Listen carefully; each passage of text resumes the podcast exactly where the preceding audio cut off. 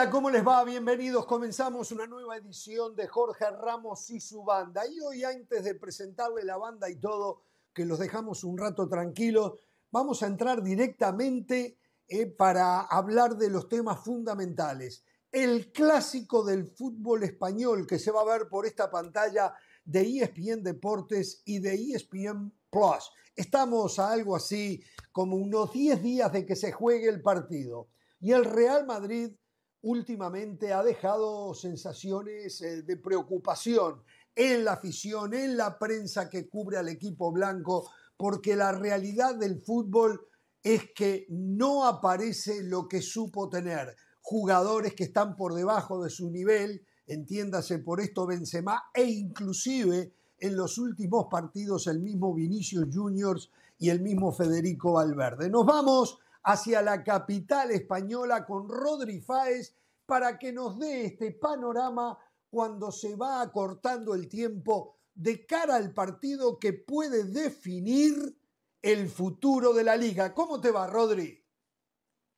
¿Qué tal, Jorge? El saludo desde Madrid, donde las aguas bajan bastante revueltas, ¿eh? bastante revueltas después de un año en el que estamos viendo una versión seguramente muy mala del Real Madrid respecto a la anterior temporada, con la Liga, con la Champions, con esos triunfos, en el cual creo que fue un año en el que vimos una versión demasiado buena seguramente del Real Madrid, por lo cual mi opinión, y antes de dar la información es esta, que ni el año pasado el Real Madrid tenía tan buen equipo, ni este año seguramente lo tenga tan malo con esa diferencia de nueve puntos respecto al Fútbol Club Barcelona. Una diferencia que además yo creo que se puede explicar de una forma bastante clara y es que eh, lejos de la realidad colectiva del equipo, es que el equipo eh, siempre le falta algo. A, Carlo Ancelotti siempre hay algo que, le llama la atención y que le provoca dolores de cabeza, empezando eh, por la defensa y ojo, salvando solo, salvando solo porque ha sido el mejor el año pasado y sigue siendo el mejor Thibaut Courtois. Pero es que a partir de la portería vemos una defensa en la cual ha llegado nuevo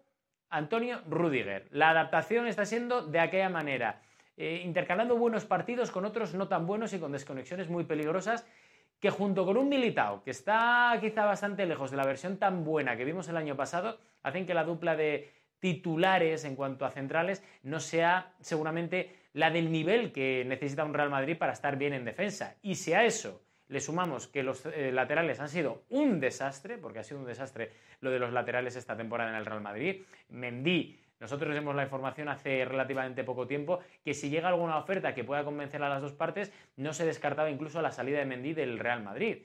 Y es que luego al final el recambio de Mendy mm, está siendo Álava, y si no en los últimos dos meses, Camavinga.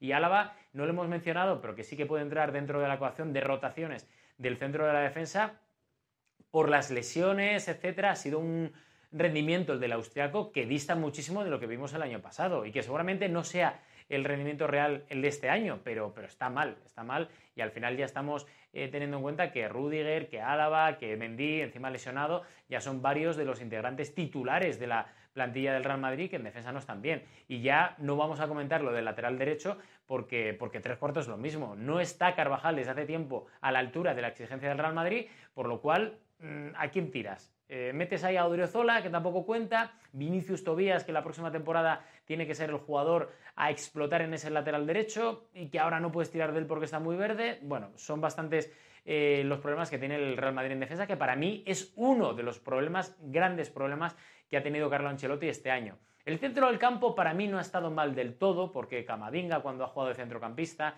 eh, y Luca Modric y Tony Cross, mm, lejos obviamente de lo que fueron el año pasado, creo que no desentonan demasiado más allá de la rapidez a la hora de circular la pelota, que creo que es algo que este año el Real Madrid eh, está lastrado desde hace bastante tiempo por eso, porque no tienen la chispa que tenían el año pasado y seguramente las piernas den hasta, hasta donde den y por eso el Real Madrid está buscando esa contratación de Jude Bellingham. y luego la delantera la delantera. Este año Vinicius está bien, pero no está igual que el año pasado y sobre todo las irregularidades de Benzema por culpa de las lesiones, por culpa de la edad y por culpa también de no haber buscado o encontrado una opción para rotar en el mercado, tanto de invierno como de verano, y al final hizo eh, al Real Madrid no fichar, pues hace que el equipo este año no sea el bloque que vimos el año pasado, no sea ese equipo que defiende junto pero que ataca también junto y que en momentos clave de la temporada eh, ahí está, porque este año para mí la clave es esa, que atrás está siendo eh, un desastre y que sobre todo arriba en los momentos importantes de cada partido no estás teniendo esa pegada que sí que tenías el año pasado. Por tanto, la diferencia es la que es con el Fútbol Club Barcelona y sobre todo, Jorge, una cosa importante, hay que mirar exactamente hacia el futuro y hacia ese mercado de verano donde al Real Madrid no le queda otra que acudir.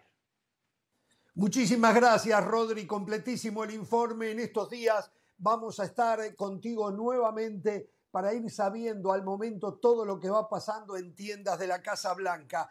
El partido es el próximo 19 de este mes de marzo en esta pantalla de ESPN Deportes a través de ESPN Plus e inmediatamente terminado programa especial de Jorge Ramos y su banda el domingo 19 de marzo termina el partido y estamos con todo el análisis de lo que dejó el mismo, las polémicas, las propuestas, el resultado, las reacciones, declaraciones, todo en ese programa especial de Jorge Ramos y su banda. Hacemos una pausa, continuamos aquí en Jorge Ramos y su banda.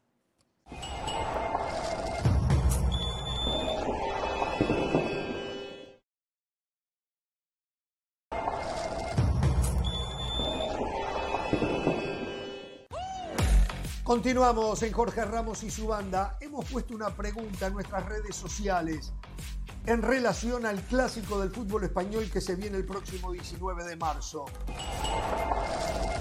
¿Ya la liga está definida con los nueve puntos de ventaja que hay del Barcelona sobre el Real Madrid? Nos contesta Álvaro, dice, falta mucha liga. Juan Amaya comenta, esto no se acaba hasta que se acaba, Jorge. El Águila Real nos dice, sí, con la compra de árbitros es imposible competir con ellos. Y Edu, después del clásico se sabrá. Y bueno, sí, son especulaciones. Yo creo que todavía la liga no está definida. ¿eh? Gracias a todos los que se suman con sus opiniones y sigan escribiéndonos eh, por nuestra cuenta de Twitter. No se pierdan nuestra programación especial de Jorge Ramos y su banda con toda la cobertura del clásico. El próximo domingo 19 de marzo, después de que termine el partido, a las 6 de la tarde, hora del este, 3 de la tarde en el Pacífico por ESPN Deportes. Por ahora hacemos una pausa, pero no se vayan, que ya volvemos con más aquí en Jorge Ramos y su banda.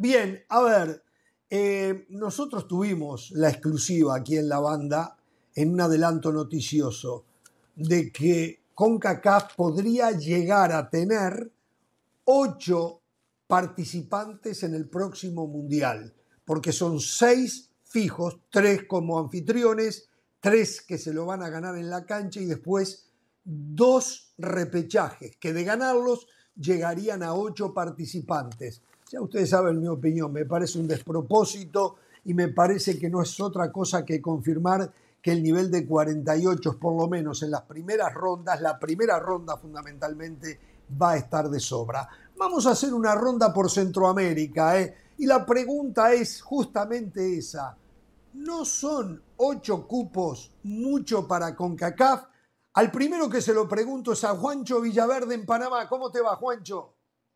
¿Qué tal Jorge? Qué gusto saludarte, un placer compartir nuevamente junto a la banda para conversar sobre lo que se anunció, los cupos de CONCACAF para el Mundial 2026. Serían una posibilidad de hasta ocho participantes para nuestra región en la próxima Copa del Mundo y se debate hoy en la banda si es o no demasiado premio, a lo que yo opino que no lo es, ya que se aumentan 16 cupos en el Mundial y a CONCACAF le están dando medio cupo más si analizamos que tres son para la sede de la Copa Mundial. Por lo tanto, no estamos eh, viendo una sobredimensión de los cupos. Eso habría que evaluarlo para el Mundial del 2030, cuando se analice de verdad cuántos cupos va a tener CONCACAF. No creo que CONCACAF vaya a tener seis cupos o siete cupos, porque serían dos medios cupos. para la próxima Copa del Mundo del 2030. Ahí es que tendríamos que evaluarlo. Yo pienso que por las sedes es justo que se nos mantenga mínimo la misma cantidad de cupos y medio cupo más, aumentando a los 16 equipos. Repito, y lo que suceda en el Mundial va a ser lo que de verdad evalúe si CONCACAF merece o no ese aumento de cupos para el 2030 cuando ya no seamos sede y haya que buscar otro formato de eliminatorias y haya que buscar cuántos serán los cupos que vaya a tener la región.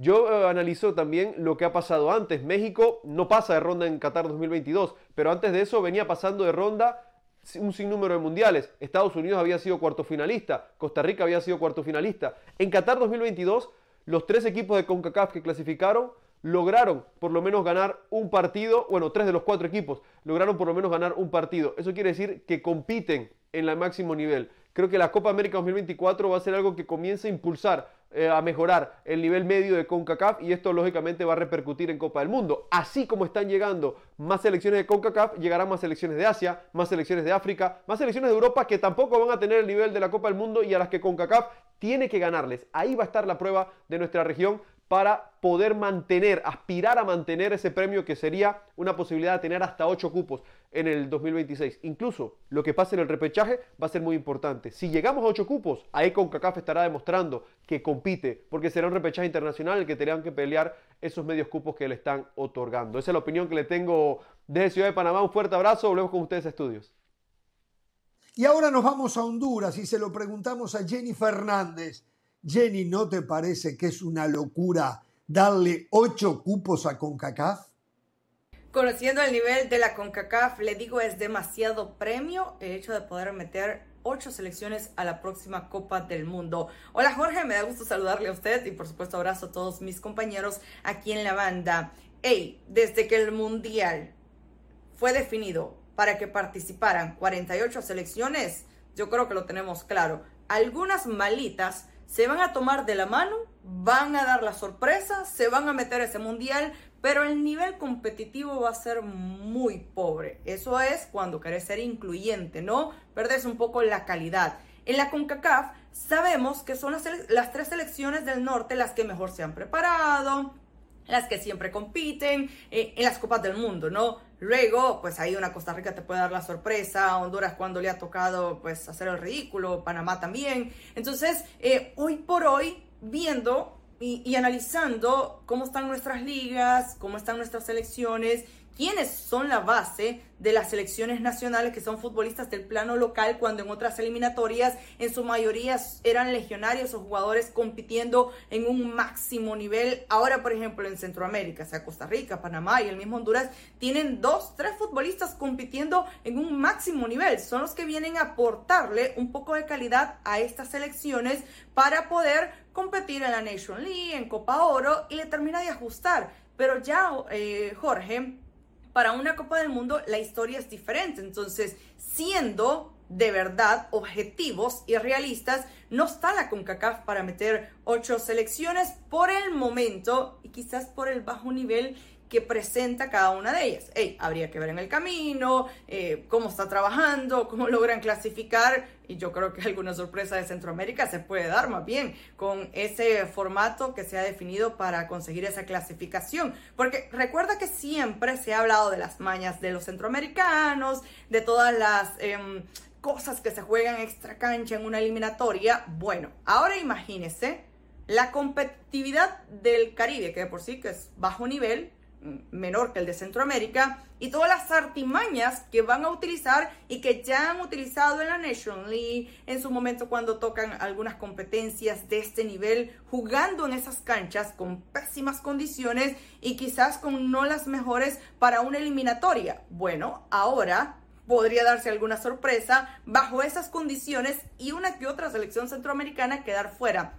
Hoy me parece que el tema de Costa Rica, Panamá que está haciendo muy bien las cosas, el lo de Honduras yo no lo descarto, pero también el tema de una selección caribeña les puede ajustar para clasificar, pero el tema es llenar cupos o generar una competencia de calidad ahí es donde me parece la CONCACAF pues no termina de, cuadrar en lo que es eh, este nivel, porque vemos otras confederaciones que han crecido, por ejemplo los africanos, que siempre son competitivos, eh, los asiáticos también, pero la CONCACAF siempre queda de ver en lo que ha sido eh, estas últimas Copas del Mundo, y yo se lo digo, ocho cupos, posible ocho selecciones que puedan meterse, demasiado premio, la verdad, Jorge. Gracias, Jenny. Ahí en Honduras. Y nos vamos a Guatemala. Ahí está Milton Meléndez. Milton, ocho cupos. Yo sé, ustedes los chapines están ilusionados con clasificar por primera vez a un mundial. Pero para el fútbol en sí es un despropósito. ¿No es así, Milton? ¿Qué tal, Jorge? Buenas tardes. Con el saludo también para usted. A ver, yo no sé si es justo o es injusto, pero como un mundial de 48 equipos que se va a desarrollar en el área de la CONCACAF, donde los primeros tres organizadores están clasificados de manera directa. Eh, y luego, pues está el resto de, casillas disponibles, que son otros tres directos y dos que van al repechaje. Yo diría que sí lo veo justo. Y no sé si es un gran premio, pero sí lo veo justo porque se, está hablando que es el 16% más o menos de la participación eh, de países lo que va a tener la CONCACAF para este Mundial del 2026 y lo veo lógico porque es el primer mundial que va a cambiar en el número de plazas y porque es el mundial que se va a desarrollar en la Confederación.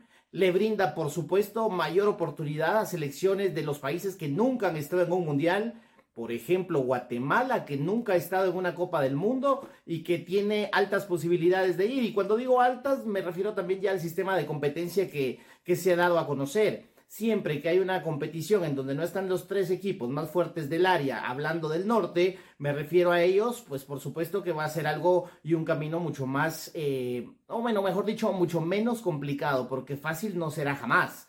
Ahora bien, eh, si es mucho premio, yo considero que, es un premio lógico, quizá por los argumentos que ella exponía, porque habrá selecciones que van a participar por primera vez en un mundial, porque son 48 equipos y porque obviamente se disputa en el área de la CONCACAF. Esa es mi opinión, mi estimado Jorge. Vuelvo con usted.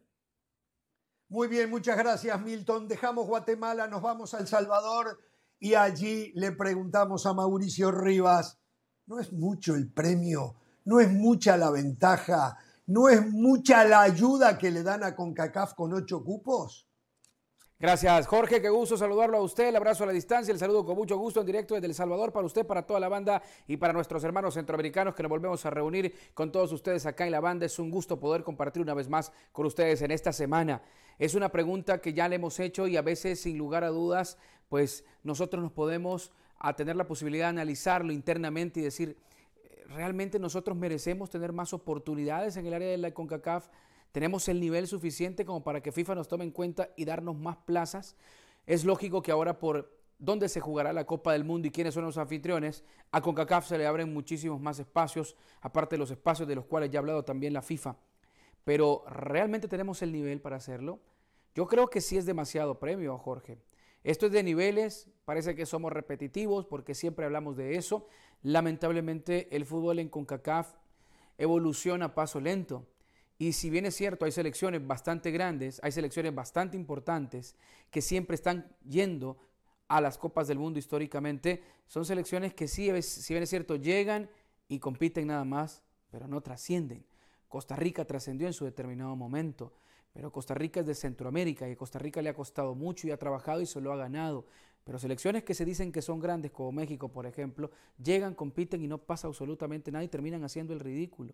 Es cierto, México va a las Copas del Mundo, pero no tiene nivel. Estados Unidos va a las Copas del Mundo, pero pasa inadvertido. Canadá, que fue la mejor calificada en la eliminatoria, con mejor puntaje, fue y no pasó absolutamente nada.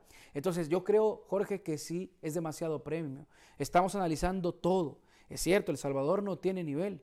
El Salvador podría tener la posibilidad de pelear por una plaza. ¿Y quién quita de ganarla? Yo lo veo muy difícil, no va a ser así, porque así como El Salvador también quiere ir a la Copa del Mundo, así quiere ir Curazao, así quiere ir Nicaragua, que ha crecido, así quiere ir Guatemala, así quiere volver Honduras, así quiere volver a ir a Panamá, así quiere seguir yendo también Costa Rica.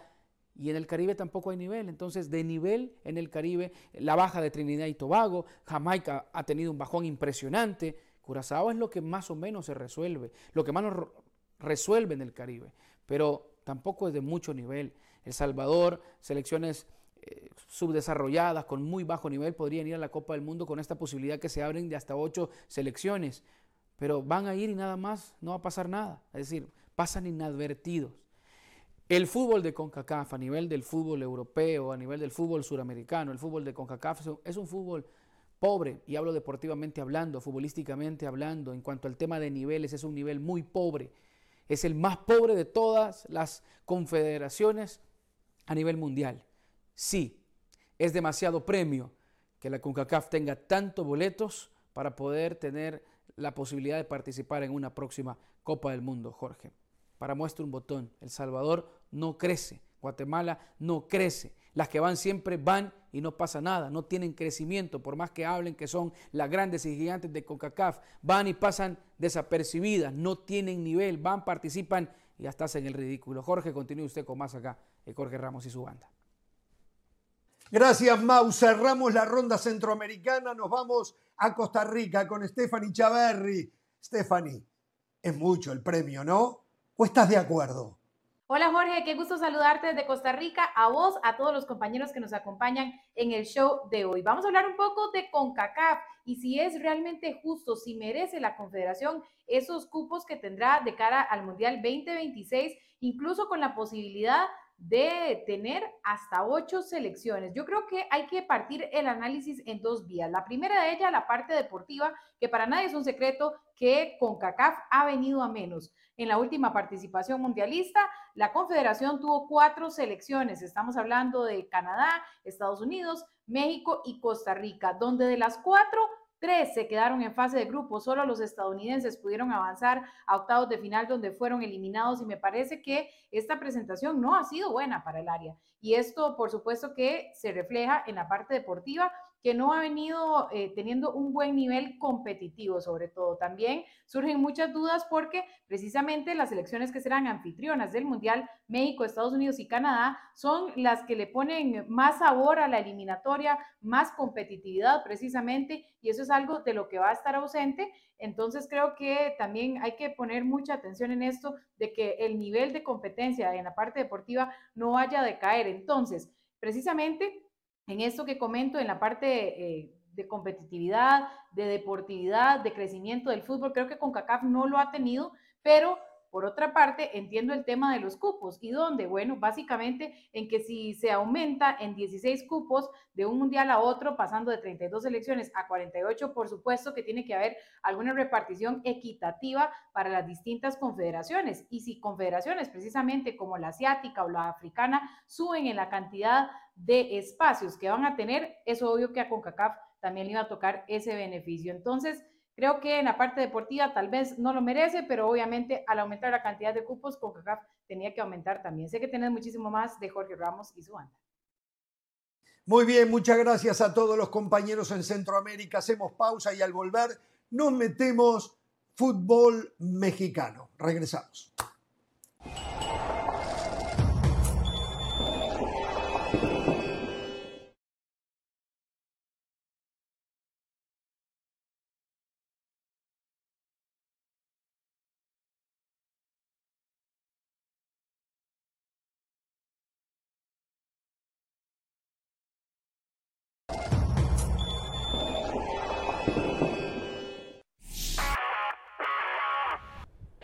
Soy Sebastián Martínez Christensen y esto es Sport Center ahora. Empezamos hablando de fútbol americano porque los Baltimore Ravens han decidido colocarle la etiqueta de franquicia no exclusiva a su mariscal Lamar Jackson. ¿Qué significa esto? Esencialmente que Jackson es libre de negociar con el equipo que él quiera y luego los Ravens tendrían la potestad de o igualar la oferta que le realice el otro equipo o de recibir dos selecciones de primera ronda de la franquicia que termine contratando a Jackson. ¿Por qué hace esto Baltimore? Porque la etiqueta de franquicia no exclusiva contabiliza 32 millones de dólares contra el tope salarial, la exclusiva contabilizaría 45 millones de dólares contra el tope salarial. Y entiendo que Jackson quiere dinero garantizado, pero me rasco la cabeza por cómo los Ravens han manejado esta situación. La relación entre Baltimore y Lamar Jackson está más rota que nunca. Hablando de telenovelas, hablamos de Aaron Rodgers porque los Green Bay Packers no han admitido públicamente que están listos para dar vuelta a la página e iniciar la era de Jordan Love. Sin embargo, sí le han dado permiso a Aaron Rodgers para sostener conversaciones con los New York Jets. De hecho, el dueño de los Jets, Woody Johnson, viajó a California para reunirse cara a cara con el actual mariscal de los Green Bay Packers. Ha dicho que va a hacer todo lo humanamente posible para que Rodgers termine vistiendo de verde y blanco la próxima temporada. Seguimos en la Gran Manzana, pero en este caso en el equipo de los Giants, porque llegaron a un acuerdo con su mariscal Daniel Jones sobre la hora. Por cierto, cuatro temporadas, 160 millones de dólares. No hay dudas que ha dado un salto de calidad Jones la pasada temporada con Brian Dable. Vale 40 millones de dólares por temporada. Esa es otra conversación. Los Giants le colocaron la etiqueta de franquicia de corredor se combate. Sport Center todos los días, 1 de la mañana, horario del este, 10 de la noche, horario del Pacífico. Esto ha sido Sport Center. Ahora.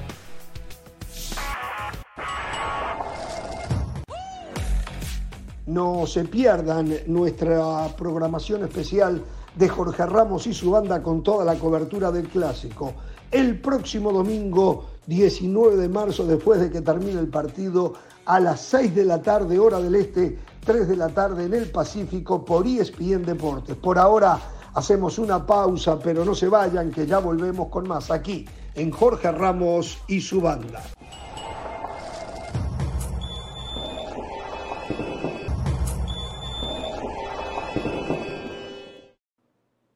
Continuamos en Jorge Ramos y su banda. La realidad de Pumas es muy preocupante y la decisión que se debe tomar a nivel directriz eh, no es fácil. Rafa Puente Jr. ya no cuenta con el respaldo del aficionado de Pumas y los resultados no se le han dado. Por otro lado, sabemos que las arcas de Pumas no son bollantes y no es fácil despedir a alguien para traer a otro del mismo nivel porque no hay dinero para traer a uno mejor.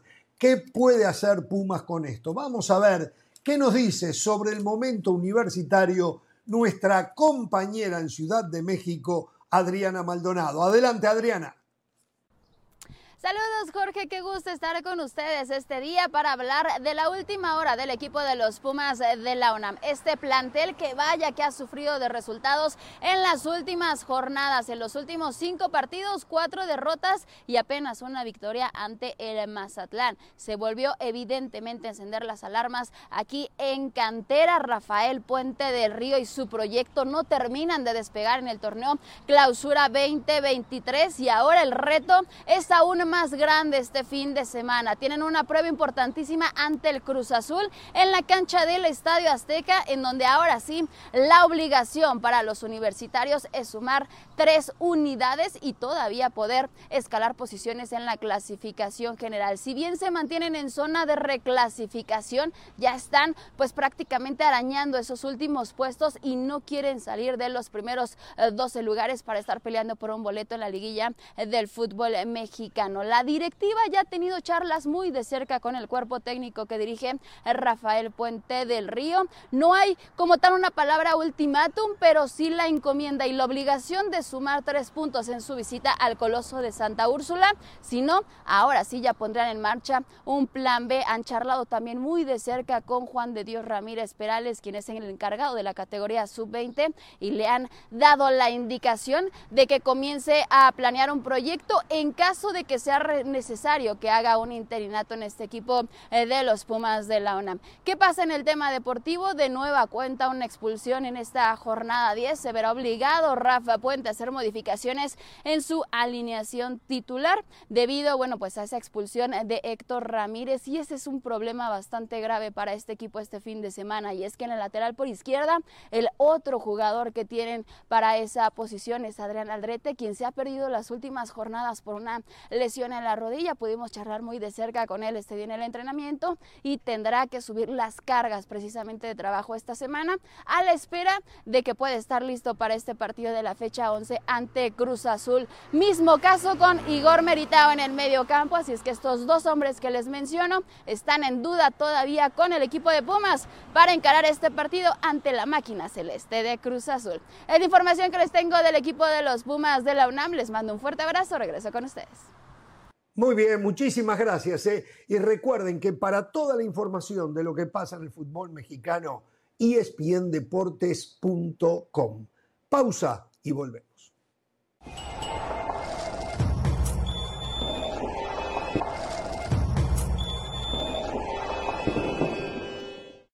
Continuamos en Jorge Ramos y su banda. Hay un partidazo este sábado porque son dos equipos que tienen mucho respaldo de la afición, pero que no están respaldados por los últimos resultados. Y hablamos de Cruz Azul y Pumas. Ambos vienen de perder, de caer derrotados. Recién escuchábamos a nuestra compañera Adriana Maldonado hablando del elenco universitario. Vamos a Ciudad de México nuevamente con León Lecanda, el hombre que más sabe de la cocina cementera, para ver eh, cómo está la situación ahora de la mano del Tuca Ferretti. León, adelante, ¿cómo te va?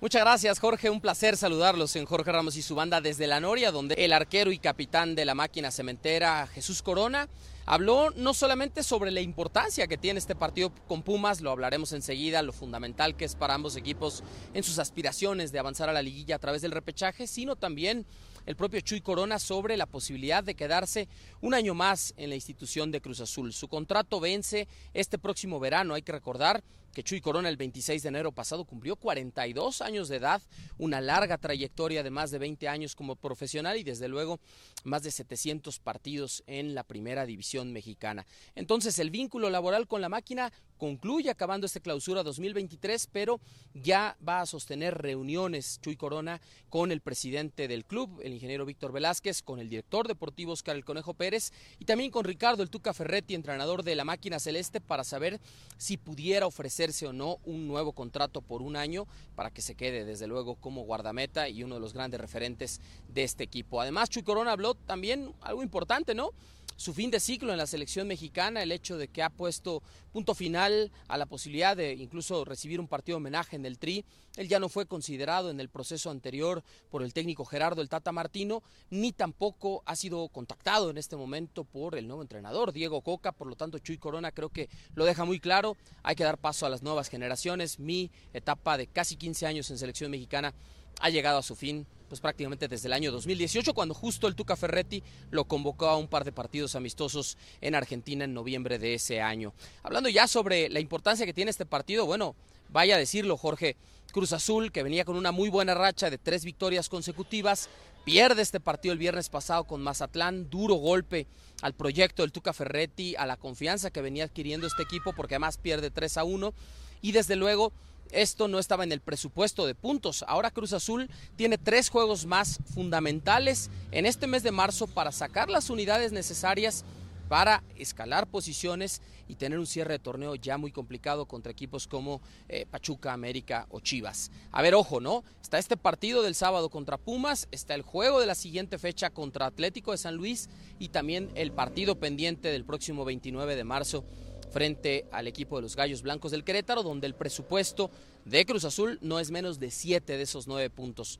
Si son los 9 de 9, fantástico, ¿no? Porque la derrota contra los cañoneros de Mazatlán ha dejado tocado al grupo. Hoy mismo Corona lo reconocía. Decía, bueno, nos tenemos que sacar rápido esa espina, darle vuelta a la página y desde luego enfocarnos en el clásico capitalino este próximo sábado en el Estadio Azteca contra el equipo universitario. Ojo, por ahora el Tuca Ferretti no cuenta ni con Cristian Tabón ni con Iván Morales. Están trabajando por separado para recuperarse de sus lesiones musculares y desde luego esa lesión de largo plazo del defensa y refuerzo de Cruz Azul, Carlos Vargas, que estará por lo menos hasta octubre de este año en rehabilitación por una ruptura de ligamento de la rodilla derecha. Un abrazo, rezo con ustedes, a Jorge Ramos y su banda. Muy bien, muchísimas gracias. ¿eh? Y recuerden que para toda la información de lo que pasa en el fútbol mexicano, espndeportes.com. Pausa y volvemos.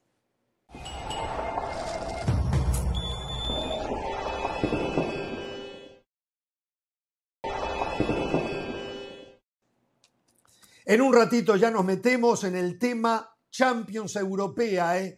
y el partido fundamentalmente entre Bayern Múnich frente al Paris Saint Germain. Pero ahora nos vamos a la Perla Tapatía, nos vamos a Guadalajara. Si usted vio el programa de ayer, se habló junto a la banda de las posibilidades para campeonar que pueda tener Chivas tras el buen momento por el que atraviesa.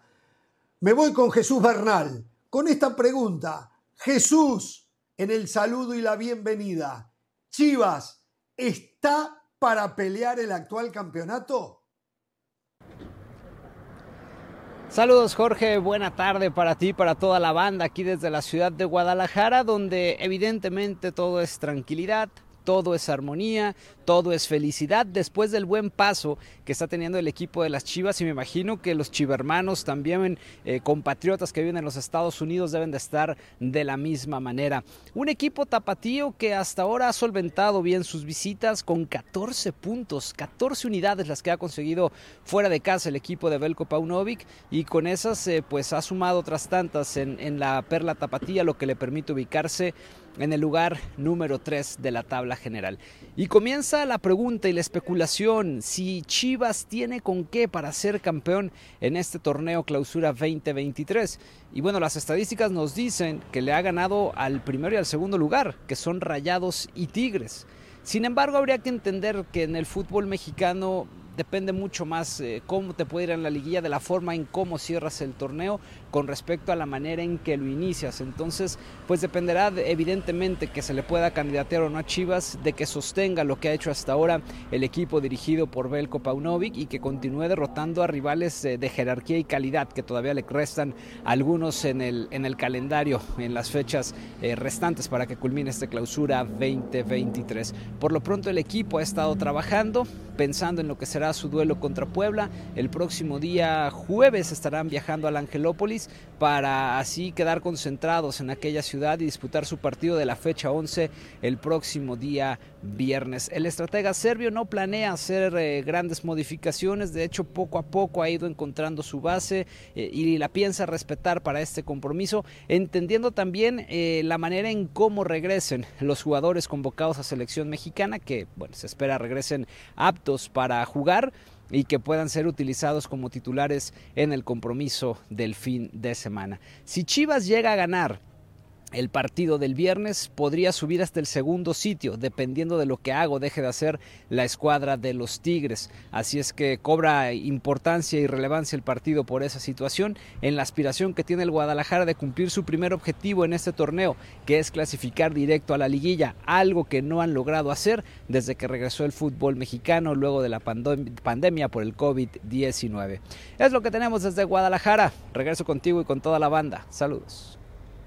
Muy bien, muchísimas gracias. ¿eh? Y recuerden que para toda la información de lo que pasa en el fútbol mexicano, espndeportes.com. Pausa y volvemos.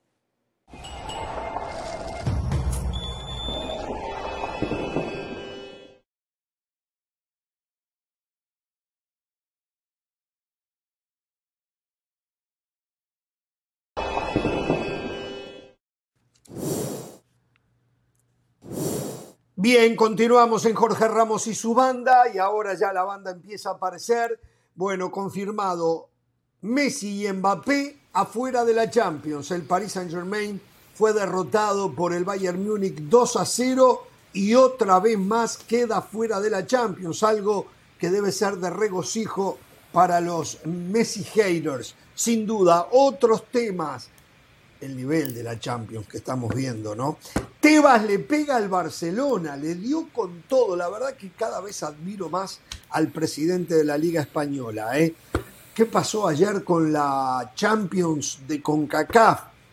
Eh, un tema que quisiéramos abordar si nos da el tiempo hoy y tiene que ver directamente con el, todo el mundo dice hay que darle espacio en México a la nueva generación. Y la pregunta es, ¿dónde está la nueva generación? En un ratito, todos esos temas. Bueno, Pereira del Valle, ya va a venir la señora de las alas también en el Día Internacional de la Mujer. El saludo a todas las damas. Yo ya hice lo propio internamente con mi esposa, con mi hija, con mi hermana, con todas las mujeres eh, que están en mi entorno. El saludo para todas las damas del entorno de Pereira, de Del Valle, para la señora Carolina de las Salas, se le diremos ahora cuando esté con nosotros, este, y el saludo a todas las damas que nos siguen y aquellas que no nos siguen también, pero que están eh, en el corazón de los aficionados que también siguen Jorge Ramos y su banda. El Día Internacional de la Mujer, espero que pronto venga el Día Internacional del hincha de Danubio también, ya que estamos inventando días internacionales, sería bueno, ¿no? Pero bueno. Hay 20 en la cancha, ¿eh? Como, ¿Cómo? Hay 20 en la cancha, ¿eh? Que hay 20 Danubio, ¿eh? En la cancha para o el partido que van a jugar contra menos. ¿eh? Pero Estaba 20, contando recién, sí. 20 que nos conocen, 20 que está, no Ah, no. estamos masificados, no, No importa, estamos como, 20. como otros, ¿no? Que están masificados y van detrás de todas las ovejas, de todos los corderitos. Ahí, ahí tenemos a la señora de las y recién señora felicitaba a las damas y en especialmente a usted que es la dama de este programa, a Belén y a la que viene en camino. Se me olvidó el nombre, debo de admitir, ¿eh? Bianca, Muchas felicidades en este día. Bianca, Bianca, en el Día Internacional de la Mujer. Felicidades. ¿eh? Muchas gracias, Jorge, compañeros.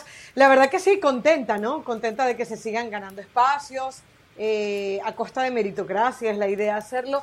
¿Sabe que hoy tuve la oportunidad de entrevistar a Andrea Rodebo, que es la, la que nombraron como la nueva directora de selecciones nacionales eh, femeninas, eh, que lo hizo John de Luis hace seis meses, y por primera vez va a venir la selección femenina de fútbol a hacer giras en los Estados Unidos. Eh, por primera vez lo van a hacer, así que a dar clínicas, yo creo que son pasos importantes que se dan para, para bueno, de a poco ir igualando el tema.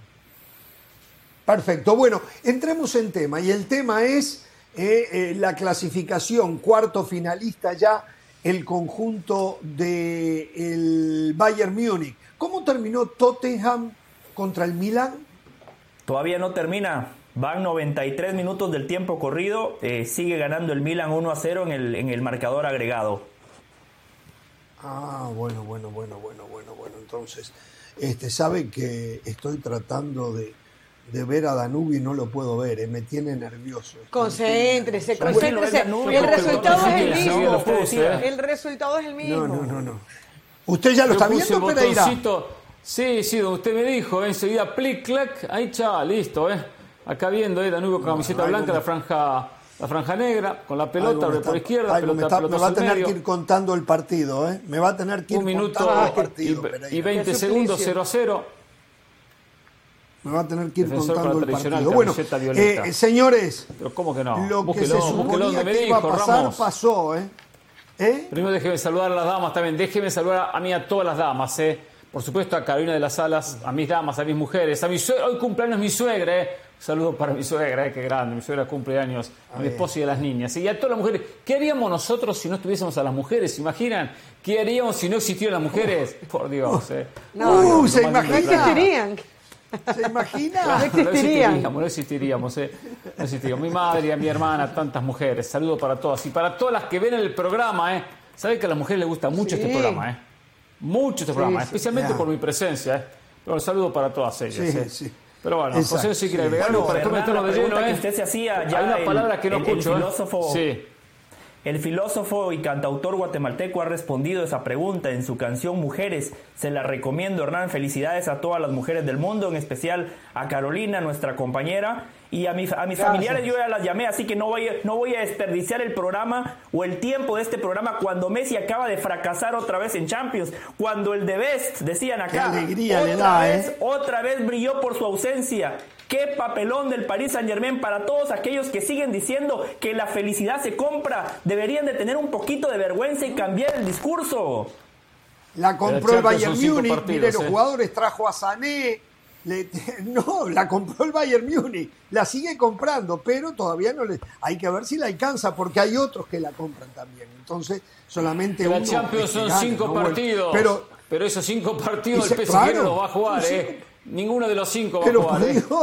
Pero mire, pero mire, ninguno de mire los cinco. hoy el Bayern Múnich sin despeinarse. A partir No, de ahora, entonces, o sea. a partir de ahora, A ver, a la ver. cosa se complica. A partir de ahora la cosa se complica, ¿eh? Pero bueno, Ahora, este, hay que utilizar una palabra que lo utilizó José, que usted le da miedo, usted tiembla, pero hay que utilizarla, fracaso rotundo del Paris Saint Germain. Fracaso rotundo y paupérrimo partido de Messi. Y no tengo problema de decirlo, ¿eh?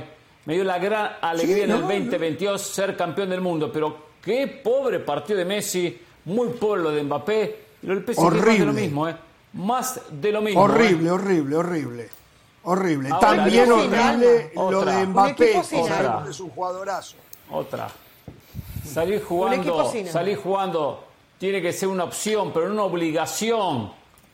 Saliendo, jugando del fondo de la presión a Berratti donde pierde la pelota e insinuaba esa jugada que la pelota le iba a perder el conjunto parisino.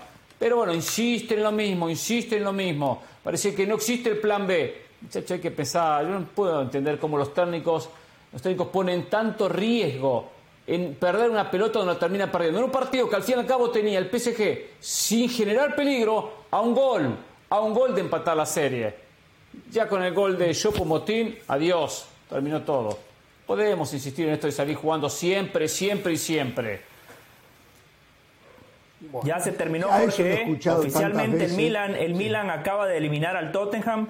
Marcador final 0 a 0 por el 1 a 0 en la ida. El Milan deja a uno de los representantes de la Premier en la ronda de octavos de final, ¿no? Cinco partidos, dicen acá. Otro equipo que esos cinco partidos los verá por televisión. Pero bueno. Y bueno, lógicamente, algunos tienen que Benfica. Son cinco partidos. No lo digo yo, lo dice Florentino Pérez, ¿no? Lo dice el presidente de su equipo del Valle. Ya, no me lo achaque más a mí. Dígale a Florentino Pérez que está equivocado, del Valle. Dígaselo. Ojo que de los cuatro equipos que clasificaron a cuartos, un solo, un solo equipo candidato, ¿eh? O está dentro de la lista de candidatos. Benfica no es candidato, Milan no es candidato, el Chelsea con lo que ha hecho en la Premier no es candidato y el único es el Bayern Múnich. Sí, sí, el único es el Bayern Múnich. A ver, yo, yo valoro lo del Bayern. Nuevo, ¿eh? Está todo yo valoro lo del Bayern porque, porque hoy es la demostración que no necesita tener a Messi, no necesita tener a Mbappé, no necesita tener a Neymar, no necesita, no necesita tener a a Benzema para hacerse protagonista como sea. En la Bundesliga lo es. Eh, hoy, bueno, el Dortmund le hace competencia, igual es primero hoy en la tabla por diferencia de goles, pero es un equipo que de la mano de Henkens, es verdad que con Pep Guardiola no logró el objetivo, pero estuvo cerca, siempre se mete.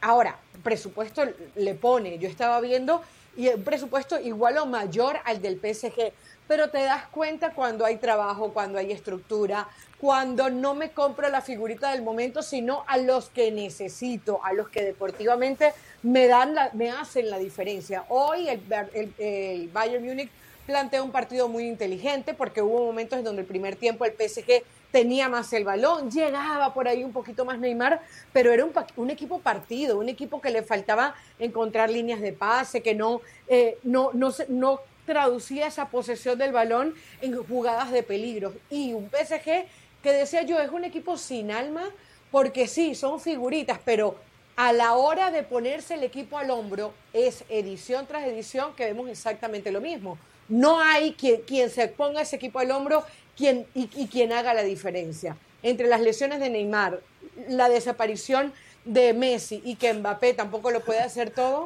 este equipo no responde. acá ayer se dijo que la no presencia de Neymar hacía un eh, un equipo más equilibrado. ¿eh? Hay disparates que se dicen todos los días, pero hay algunos que son más vio el equipo que, puso? Es, ese, vio el equipo ese que puso fue en cancha? un disparate.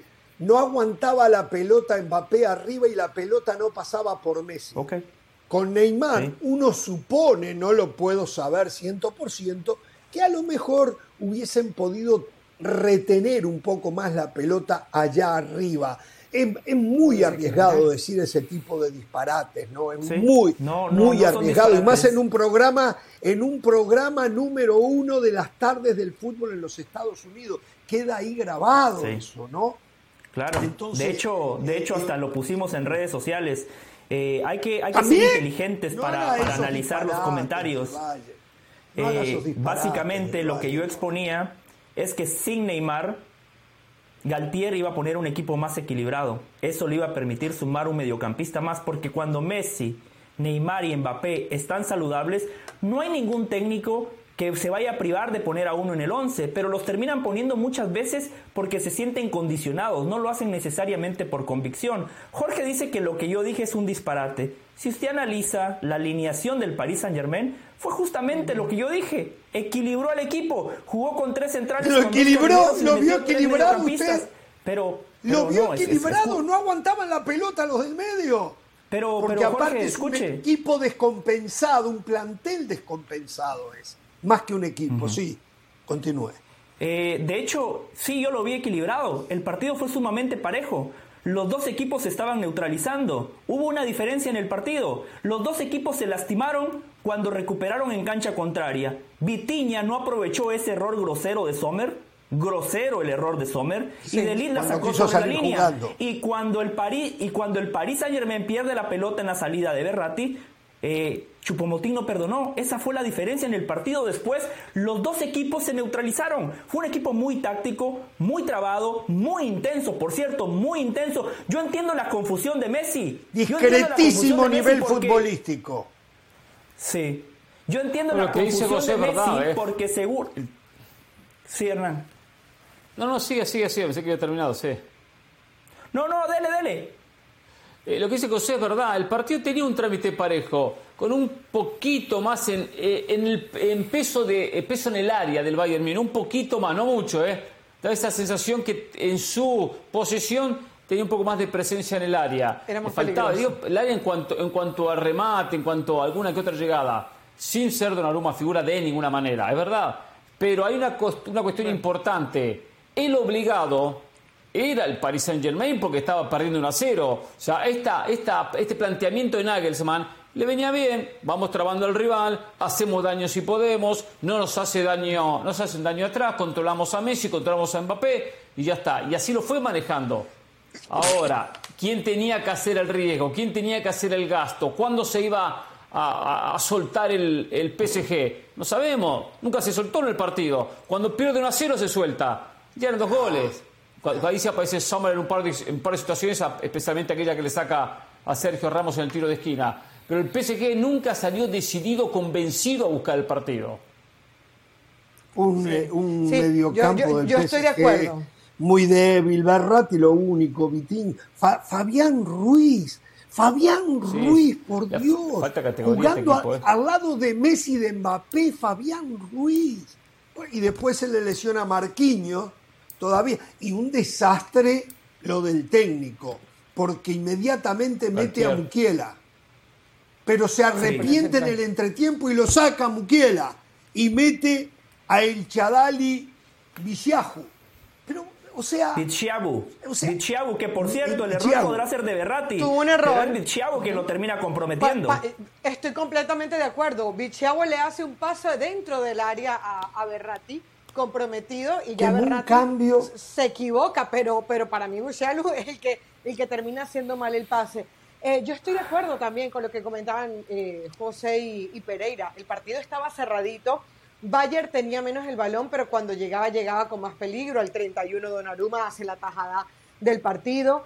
Eh, y, y para mí, eh, lo, que, lo que proponía en este caso el Bayern eh, de Nagelsmann era, no nos equivoquemos, no le demos alas al PSG, no permitamos que se vayan arriba y nosotros tener que dar los espacios para ir a buscar otro gol. Ese objetivo lo consiguió en el primer tiempo y se sabía y al final del primer tiempo uno entendía que era un partido que se iba a definir por detalles y se termina definiendo por detalles. El segundo gol del, del Bayern, del de Nabri, ya llega como consecuencia de los se espacios que termina encuentra. definiendo por detalles, es dependiendo cómo lo veamos.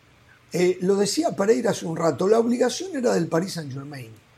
Y nunca yo no vi que corriese riesgo de verdad el Bayern Múnich, más allá No, no. de un mano a mano que tuvo eh, el portero del Bayern Múnich con Messi, un remate cruzado de Mbappé, la que se equivoca el portero del Bayern Múnich, el suizo Summers, eh, en la salida y Vitiña estuvo... a Pero en el trámite del partido, de un discreto nivel futbolístico, reitero, un discreto nivel futbolístico de dos equipos que se gastan millonadas, porque vamos a ser claros, ¿eh? el Bayern Múnich también tiene millonadas en jugadores Sí, en el eran plantel. casi dos mil Y- millones de Pero hay euros un proyecto. Por Dios, Hay un proyecto, Dios. compra lo que necesita. Pero lo, lo, Eh, lo esto Bayern es el cuando equipo más ve- inteligente en el Cuando mundo. uno ve la Champions jugadores. y el fin de semana ve la Premier, ahí entiende un poco por qué Florentino Pérez se quería idear o se ideó la Superliga. Porque la verdad. Claro, y uno entiende- verdad, y uno entiende por qué el Paris Después dijo, encontrarás uh, algún partido, ¿no? Después encontrarás. Y dicen no porque. Y está bien, y yo estoy de acuerdo con los que dijeron que no, ¿eh? Porque Pero si ya no tiene nada que ver con el nivel de fútbol. Ya tiene en que ver con el negocio en sí. ya tiene que ver con el negocio en sí y la protección a los diferentes protagonistas Sí. del negocio. Pero Está en bien. cuanto al nivel de fútbol, díganme una cosa. ¿Puedo? Hasta ahora, hasta ahora en esta Champions, un partido que haya quedado para el recuerdo. Díganme, diga, para el recuerdo, ¿eh? un partido que Ah, diga. el Real Madrid ¿qué contra partido? Liverpool. Partido. Meterle 5 al ¿De Liverpool qué? en Anfield, Porque eso es hizo para el cinco recuerdo. goles. Por Dios, Sí. Por Dios, no me digas ese disparate. Por Dios, Por la remontada, se caía Jorge, pedazos, Jorge. daba pena. Pero Jorge, 2 a es, 0. es que, No, es que mire, Dios, generalmente, Dios, generalmente la descalificación. Pero eso lo dijo no un cliente que del Madrid, yo dije pero el espectáculo, el Después fútbol, Hernán y no Carolina me dieron la razón porque El Galtier hizo justamente eso, equilibrar al equipo. Y le voy a decir algo, le voy a decir algo. El error del Paris Saint Germain es formar un 11 de gala pero después no tener revulsivos. Para un equipo que se ha gastado lo que se ha gastado, usted analiza de el banco de tampoco. suplentes. Mukiele, De gala tampoco. Bichuabu, Zaire Emery, Equiteque, Bernat, Nabri, Steller, Soler, Sánchez, Rico. Los Descompensado, se lo dije hace un rato. Se lo dije hace un rato, está descompensado Sí. ese plantel. Sí. Está mal Totalmente. armado. No tiene Sí. nada que hacer en ese plantel Mbappé y Messi. Es un desastre.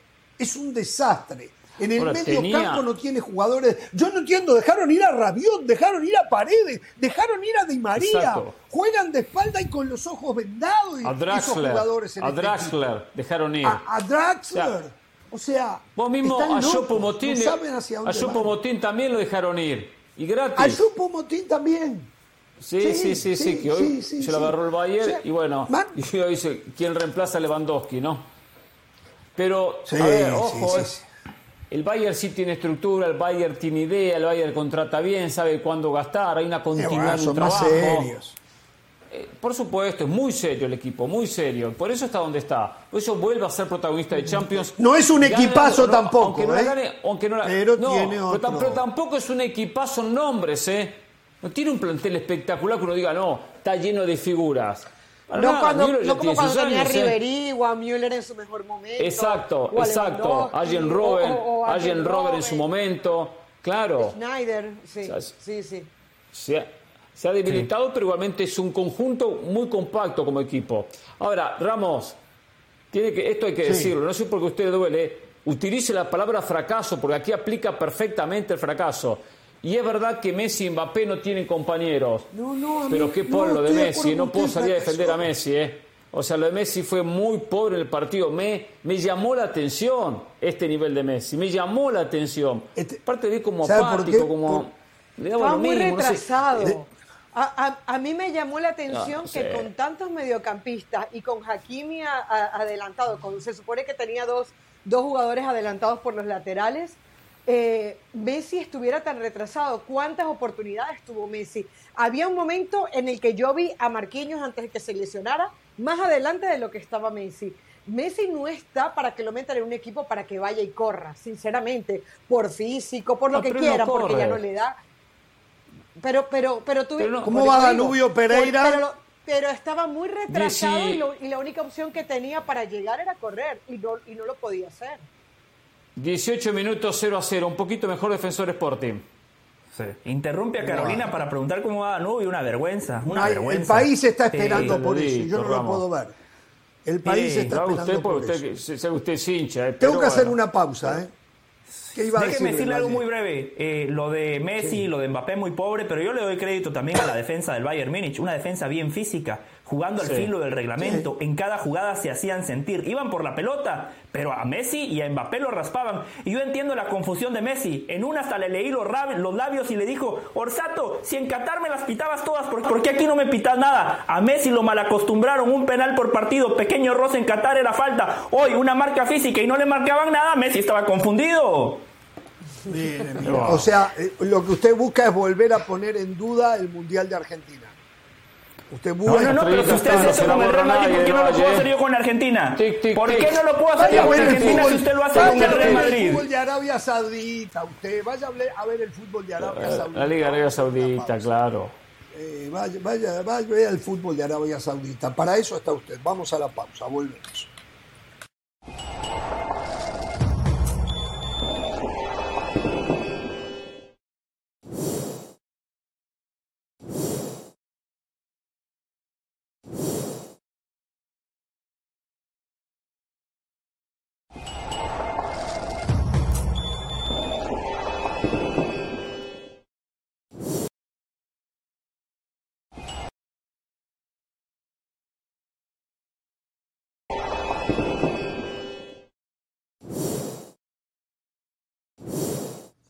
Bueno, continuamos en Jorge Ramos y su banda. Les reiteramos que hoy el Bayern Múnich, como era de esperarse, avanzó a cuartos de final, eh, eh, imponiéndose por dos goles a cero a un Paris Saint-Germain que fue realmente una lágrima futbolística que nunca estuvo a la altura de las necesidades del equipo, ni siquiera contando con el mejor jugador del mundo, Lionel Messi, y uno que aspira a estar entre los mejores jugadores como Kylian Mbappé.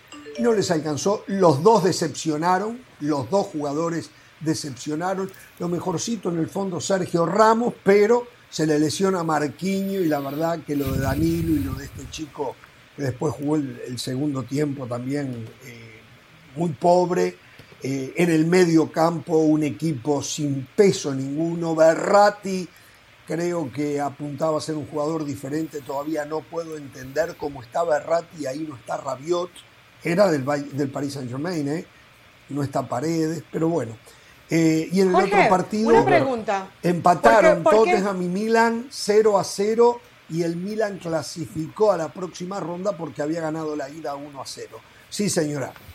Sí, es que ya le he escuchado varias veces la, frase como era de esperarse.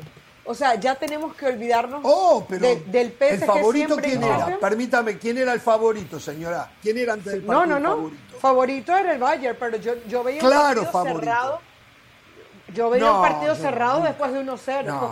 Después de 1-0. No. O sea, eh, yo creo que con Messi y Mbappé. Con una diferencia Estoy de acuerdo con Carolina. En ¿eh? el Parque de los Príncipes. Estoy de acuerdo con Carolina. la estadística. Los príncipes, en el Parque de los Príncipes debió de haber ganado por más goles el, el Bayern En el Parque de los Príncipes. Hoy era local. entonces, entonces Mbappé y. Pero el fútbol no es tan simple, Ramos.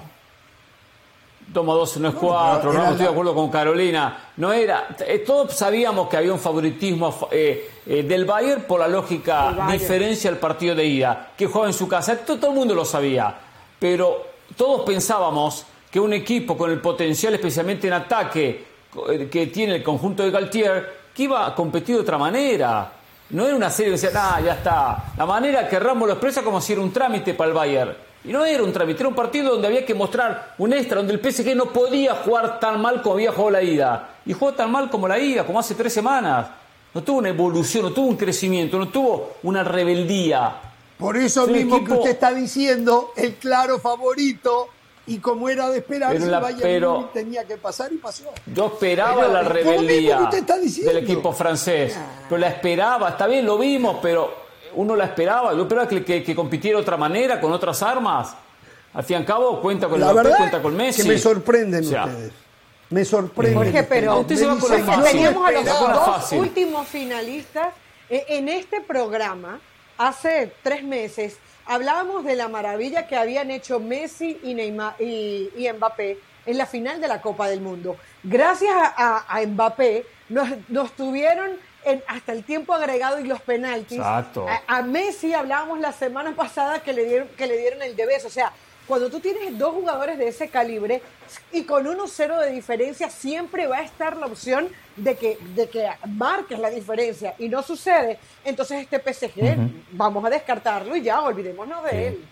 Claro, todos aquellos, todos aquellos que votaron a Messi por debes, la verdad que han quedado en ridículo porque Messi fue el mejor de Qatar. Eso no lo convirtió en el mejor futbolista de la actualidad. El torneo más importante del mundo, señor del Valle. Una cosa, una cosa, sí, es el torneo más importante del mundo y por eso de manera merecida le dieron el premio al mejor futbolista del Mundial de Qatar. El premio de vez, valga la redundancia, premia el desempeño a lo largo de 12 meses. Pero bueno, dejando ese tema de lado, dejando ese tema de lado, yo lo peleaba Mbappé, ¿no? Mbappé era el que lo peleaba con él. Benzema, puntualmente Benzema lo merecía más que Mbappé. Benzema lo merecía más, pero bueno, déjeme. ¿Lo vio en el partido de ida? ¿Lo vio? Sí, sí, sí. Ah, pero se da cuenta, es que usted viene mal informado. En el partido de ida, Mbappé estaba prácticamente lesionado, jugó nada más 10 minutos. Messi es el único de los tres gigantes que tiene el Paris Saint Germain arriba, el único que jugó los 180 minutos.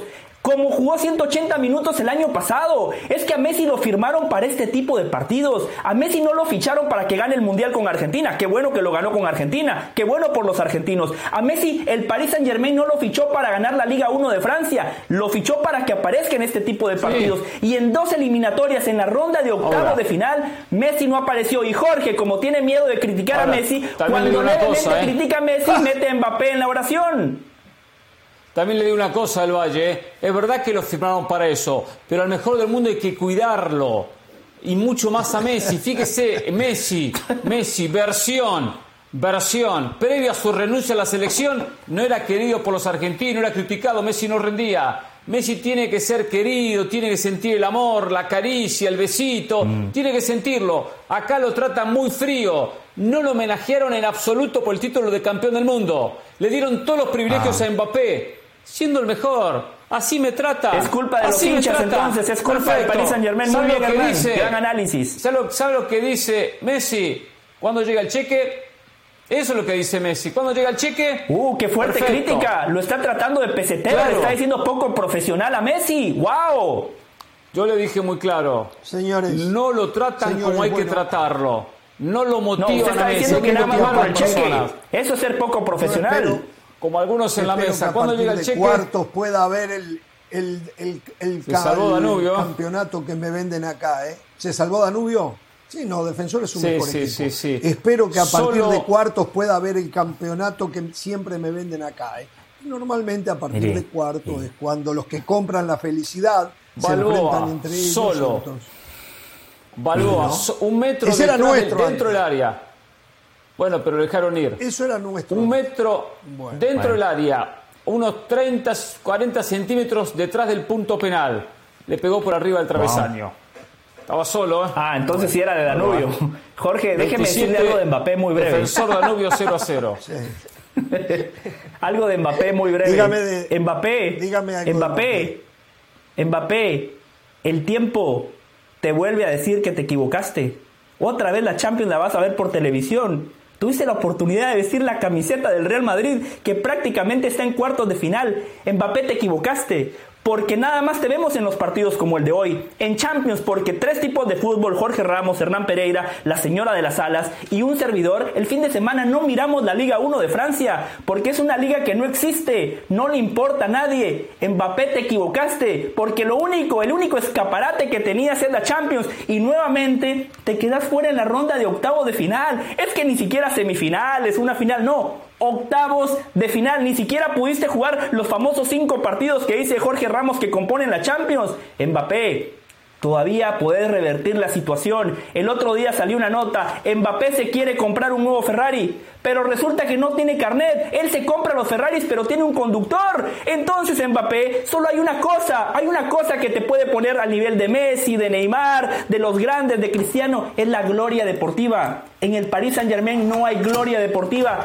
Eso te lo ofrece el París, eh, el Real Madrid, Kylian Mbappé. Todavía estás a tiempo de recapacitar. ¿Ya terminó? Ya, ya terminé. Gracias, Jorge. Está bien. Le voy a decir una cosa, le voy a decir una cosa. El Real Madrid, el Real Madrid que empiece a armar equipos y que se olvide de las grandes figuras, porque no van a poder competir con las grandes figuras. Conseguirán una aquí o allá. Van a pasar a ser un Paris Saint-Germain. ¿eh? con dos grandes figuras y después sin equipo, y con técnicos como a los que ha apostado el Real Madrid últimamente. Y hablo de Zidane, y hablo, bueno, antes de Zidane Mourinho, después Zidane, y, hablo de Carleto Encelotti. Empiecen a armar equipos. Yo sé que ustedes, la clientela, lo que les gusta es tener glamour a través de los nombres de los jugadores. Ha cambiado el mundo del fútbol. Ha cambiado, muchachos. No les va a alcanzar. No les va a alcanzar. Yo me voy a caer. Jorge, una, una cosita. sí. Una, una cosita rapidita. Eh, lo del tema del PSG, ya se empieza a hablar en París que se pueden haber cansado los inversores, que, el dinero podría ya no, ya, ya no, no interesarles meterlos ahí. Pero a ver, Jorge, Tuchel, una Emery, recuerdo que se hablaba que el problema era de Leonardo y metieron a Campos, Galtier era la solución, Pochettino. ¿Quién le da la vuelta a este PSG? Zidane. No, que va a pasar, antes que nada, van a sacar al, a, ¿cómo se llama? Al, al-Khelafi. Al, al, al, Khelafi, lo van a sacar. Ah. Lo claro. van a sacar. Eso es lo que va a pasar. Van a traer a otro con más experiencia que él. Era un tenista frustrado y porque tenía mucha plata junto con el jeque Seguro. y el emir, lo metieron ahí. Eso es lo primero que va a pasar. A mí me dicen, no sé si es verdad, ¿eh? yo lo pongo en tela de juicio porque yo creo que todo en Qatar, estuvimos en Qatar, termina en el mismo lugar. Me dice que el grupo que quiere comprar el Manchester United no tiene nada que ver con el grupo propietario del Paris Saint Germain. Eso es lo que a mí me dice. ¿eh? Eh, entonces no, es que van a sacar la plata de ahí, se van a ir a la Premier, que pueden irse a la Premier a comprar otro equipo. Yo no digo que no, pero lo del Manchester United no pasa por este grupo que es dueño del Paris Saint Germain. Me dice alguien que está ahí muy cerca. ¿Eh? Pero se dice que eran... Que yo... Ah. se habla que eran, eran cataríes, que eran cataríes. Un poco lo sí, que cataríes también. Sí, Hernán, y por eso yo digo que siempre, ¿a dónde van a terminar? Con el Emir. No, con el Emir. El mismo, claro, con el Emir, que claro. está con el Paris Saint Germain. Pero a mí me dicen que es un grupo diferente.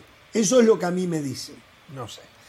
yo no, yo no digo el United, porque yo lo que digo es que tiene sentido que si tú tienes ya tantos años metiendo y metiendo dinero con el objetivo de que vas a ganar la Champions, uh, porque eso es lo que persiguen, buscaron a Neymar 222 millones de euros, una cifra que no se ha podido igualar. Tienes a Mbappé, campeón del mundo y tampoco te hace la diferencia. Buscas a Messi y tampoco la puedes hacer hay un momento que por mucho dinero que tú tengas, ya qué vas a hacer. Has cambiado de técnico, has cambiado de director deportivo, falta lo de Alkelaifi.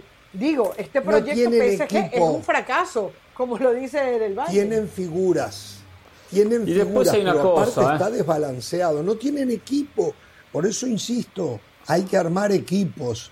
Y más desde que apareció con tanta plata la Premier League. Hay que armar equipos, hay que armar equipos. Y los equipos se arman respaldando a los técnicos. Aquí nunca hay respaldo. Siempre, bien lo decía recién Carolina, la cantidad de técnicos que han desfilado en el conjunto parisino. Entiendo que algunos de repente era para despedirlos, pero hay que darle, hay que dar un respaldo, hay que, se fracasa, darle continuidad, que se aprenda del error pero no acá, fracasó afuera, fracasó afuera, perdió la Champions afuera. No se puede trabajar de esa manera. Después otra cosa que lo sigue pagando muy caro, lo de Donnarumma versus Keylor Navas. Sabemos que fue una, decisión de arriba y no decisión de los técnicos. Cuando Navas demostró ser más portero que el propio eh, arquero italiano. Y bueno, también le salió caro por ese lado. Entonces, muchos errores, muchísimos errores en el Paris Saint-Germain. Todo mal, todo mal. Todo mal. Quienes toman las decisiones son un desastre. A ver, eh, este muchacho francés que juega en el Bayern Múnich, Coman, también era del Paris Saint-Germain. Otro jugador que se fue, se fue del Paris Saint-Germain. O sea, es, lamenta es lamentable las decisiones que han tomado. Por eso le digo, digo, nadie, como decía Del Valle hace un rato, ¿quién mira la liga francesa? Muy poca gente. Eh, pero aparte de eso, han hecho un desastre. Les está costando una enormidad en esta oportunidad ganarla. Está en cuanto, tres puntos arriba, cuatro puntos arriba. Sí, pero la van a ganar, no se preocupe. Es como una novela de Televisa, Jorge, ya sabemos el final. Eh, eh, exacto, normalmente la van a ganar. Pero digo, cada vez les cuesta más del Valle. Antes las ganaban con más luz, ahora cada vez les cuesta más porque no Aunque tuvieron eh, en el medio en el medio de estos años con, con figuras, tuvieron una liga que perdieron, ¿eh?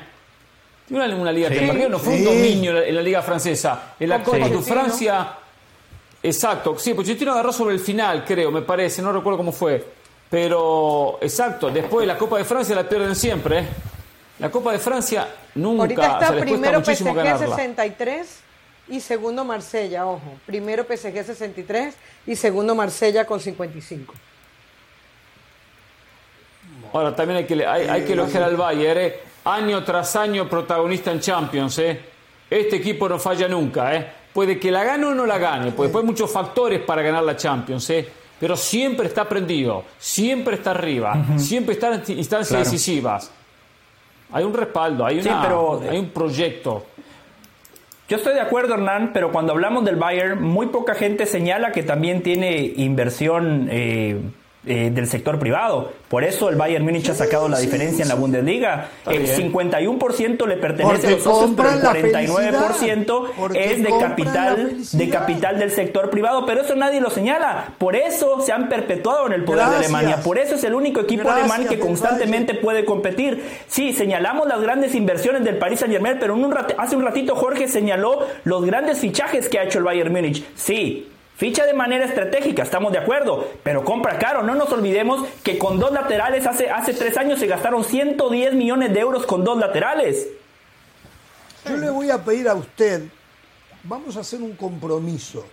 Le voy a pedir a usted que cuando usted venga aquí a poner en tela de juicio mi expresión compra la felicidad, usted lo haga por lo menos, aunque sea una casualidad, para que no quede tan en evidencia lo haga cuando Ludo Goretz esté peleando en las semifinales por entrar en la final de la Champions.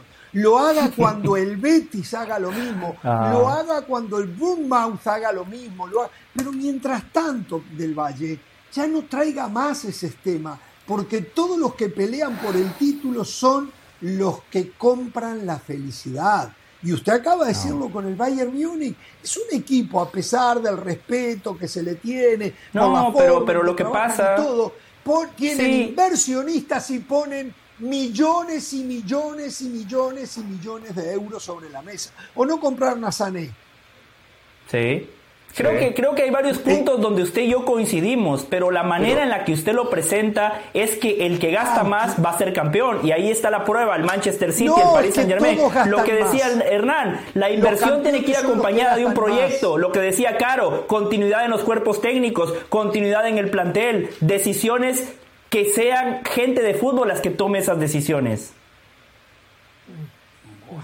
Eh, eh, señores, em, cualquier cosa si quieren volvemos, pero quería hablar un poquito, con la frustración de no poder ver a Danubio, de que Tebas... Paga el cable que Sea buen hincha.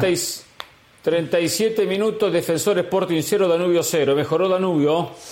Salud, Caro. No se puede creer. Yo, yo hablando de la Champions cuando juega Danubio, ¿eh? este es un castigo que tengo. ¿eh? Este es un castigo que tengo. Yo hablando Qué mal hincha es. Si yo fuese hincha de verdad, pagaría un buen cable para ver a mi equipo. Por cierto, llegó. pero yo tengo muy buen cable. A mí ¿eh? me mandan directamente, desde la central me mandan el video a mi casa. Tengo fibra óptica y me mandan el video a mi casa directamente. Eh, a ver, eh, muchachos. Quería hablar usted lo de, lo de Tebas. Lo de Tebas. Lo de Tebas me parece fantástico salió al cruce, no se esconde, vino a decirle a la porta que no se victimice, que no venga a echarle las culpas a él, porque la porta, para los que no saben, dice que eh, Tebas es anti-barcelonista, anti-Barcelona, que históricamente ha hecho todo por perjudicar al Barcelona.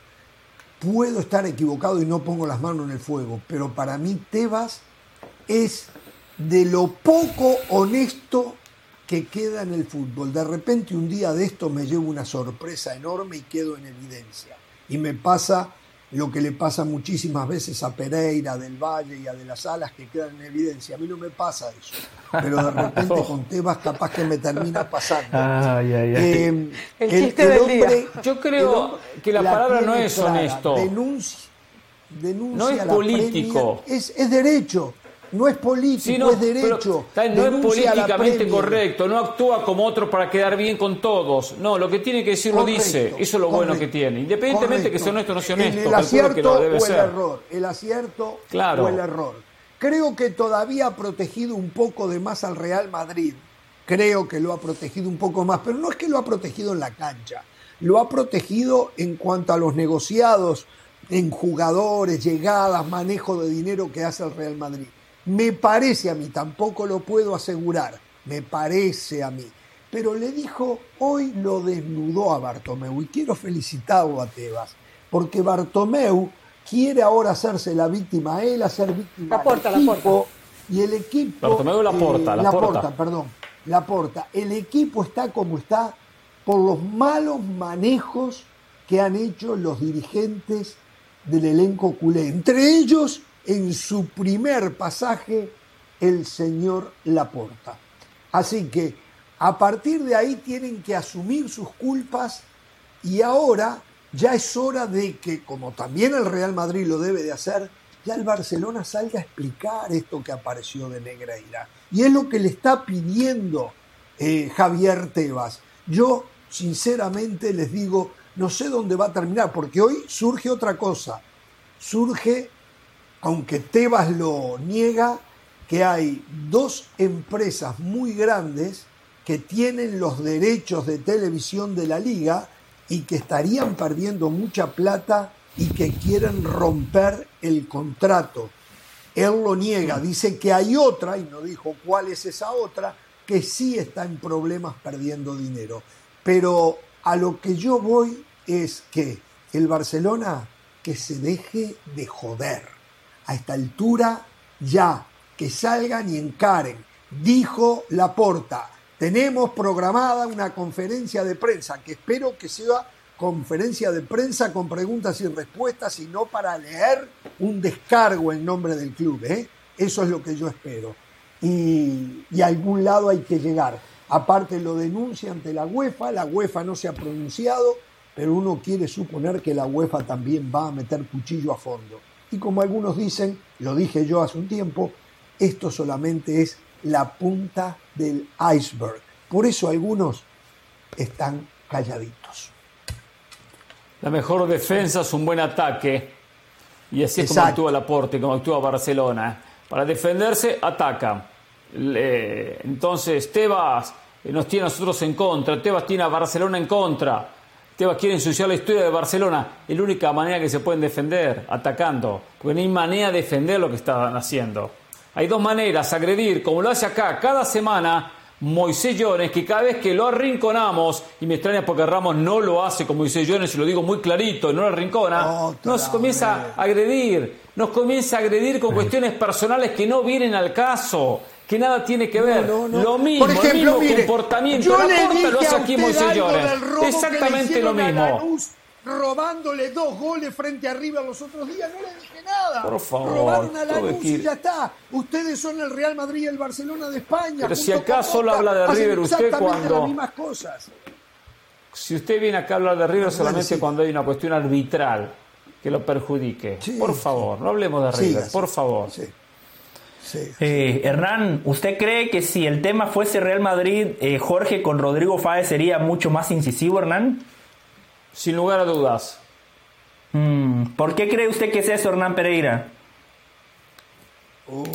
¿Por qué? Porque uno es el Barcelona, Sí, otro es ¿por el qué? Madrid, José. Porque el Madrid Ah. lo tiene entre ceja y ceja. Claro. ¿Por algo más? Otra ¿no? vez. Otra ¿No? vez. Ustedes No sé, después algo más se le puede puerta. por Caro, ignorantes, ¿quiere sumar algo a esa, a esa Hay brillante pregunta que, que no acabo de hacer, Caro? Están como la puerta. Sí, claro. Claro, eh, a él, le- a él le molesta la, la corrupción en los dos equipos, pero en el Real Madrid le molesta más porque siente que el Real Madrid Ah. lo favorece más, ¿no? Creo, creo que creo que eso es evidente.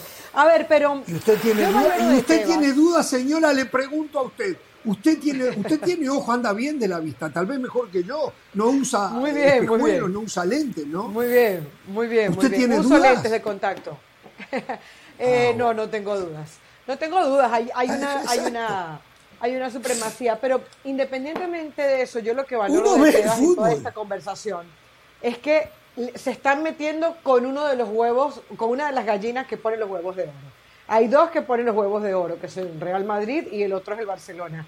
Y que tú, en una, en una investigación que no es tuya, porque la investigación no es de ellos, como nos lo ha hecho saber eh, Moisés Llorens, te atrevas a, a- a meter el- la nariz, te atrevas a, a poner en tela de juicio lo que está pasando con el Barcelona, me parece, me parece loable. Me llama mucho la atención el silencio de la Federación Española de Fútbol, porque ella es la que maneja el tema de los árbitros. Y por eso Tebas le está hablando también a Rubiales. En, en estas declaraciones que da, no solamente se mete con la porta o le responde a la porta, sino que dice, la federación tiene que hablar. Eh, esto es un golpe durísimo, porque si llegan al fondo de esto, que no sé si van a llegar, repito, se van a meter con una de las, de las gallinas que ponen los huevos de oro y le puede salir muy caro a la liga. Pero la culpa es de la liga, porque Sí. ha alimentado por mucho tiempo a solamente a dos. Solamente a dos. O sea, cuando uno ve la repartición del dinero por derechos de transmisión, no hay, hay, un- hay una injusticia total. O sea, cría cuervos y te sacarán los ojos en su momento, como lo intentó hacer Florentino con la Superliga, con, la cual- con, con lo cual están peleados. Entonces, has creado una dependencia de dos equipos y si hoy uno se te cae, las consecuencias van a ser muy graves. Yo estoy bastante de acuerdo con lo que han dicho Jorge, Hernán y Caro. Por eso, en toda la época negreira, le voy a poner un asterisco a los títulos del Barcelona. Le voy a poner un asterisco al, gran- al mejor equipo en la historia del fútbol de Pep Guardiola porque fue el mejor. Pero permítame, Jorge, Hernán, Carolina, yo a ese equipo, como lo hace Jorge, le voy a poner un asterisco. Cada vez que recordemos, ah, qué bien que jugaba aquel equipo, ah, pero Negreira, siempre hay que poner ese pequeño asterisco. No es casualidad, no es casualidad que el Barcelona haya dominado la Liga de España. No es casualidad que el Barcelona haya establecido una paternidad y que en Europa sea un equipo nada más de UEFA Europa League. No es casualidad. Le digo No, algo, perdón, puede cuestionar los la títulos, pero no la forma. Puede cuestionar los títulos, pero no la forma de jugar. Sí. de acuerdo, por eso le dije el mejor equipo en la historia. pero cuando hablemos no. de lo que ganó Hernán, asterisco, Negreira. No, no, cuando- usted dijo cuando hablemos de cómo jugaba ese equipo. No, cómo jugaba no se puede cuestionar. Podrá cuestionar alguna decisión No, no, de lo que ganó. un penal.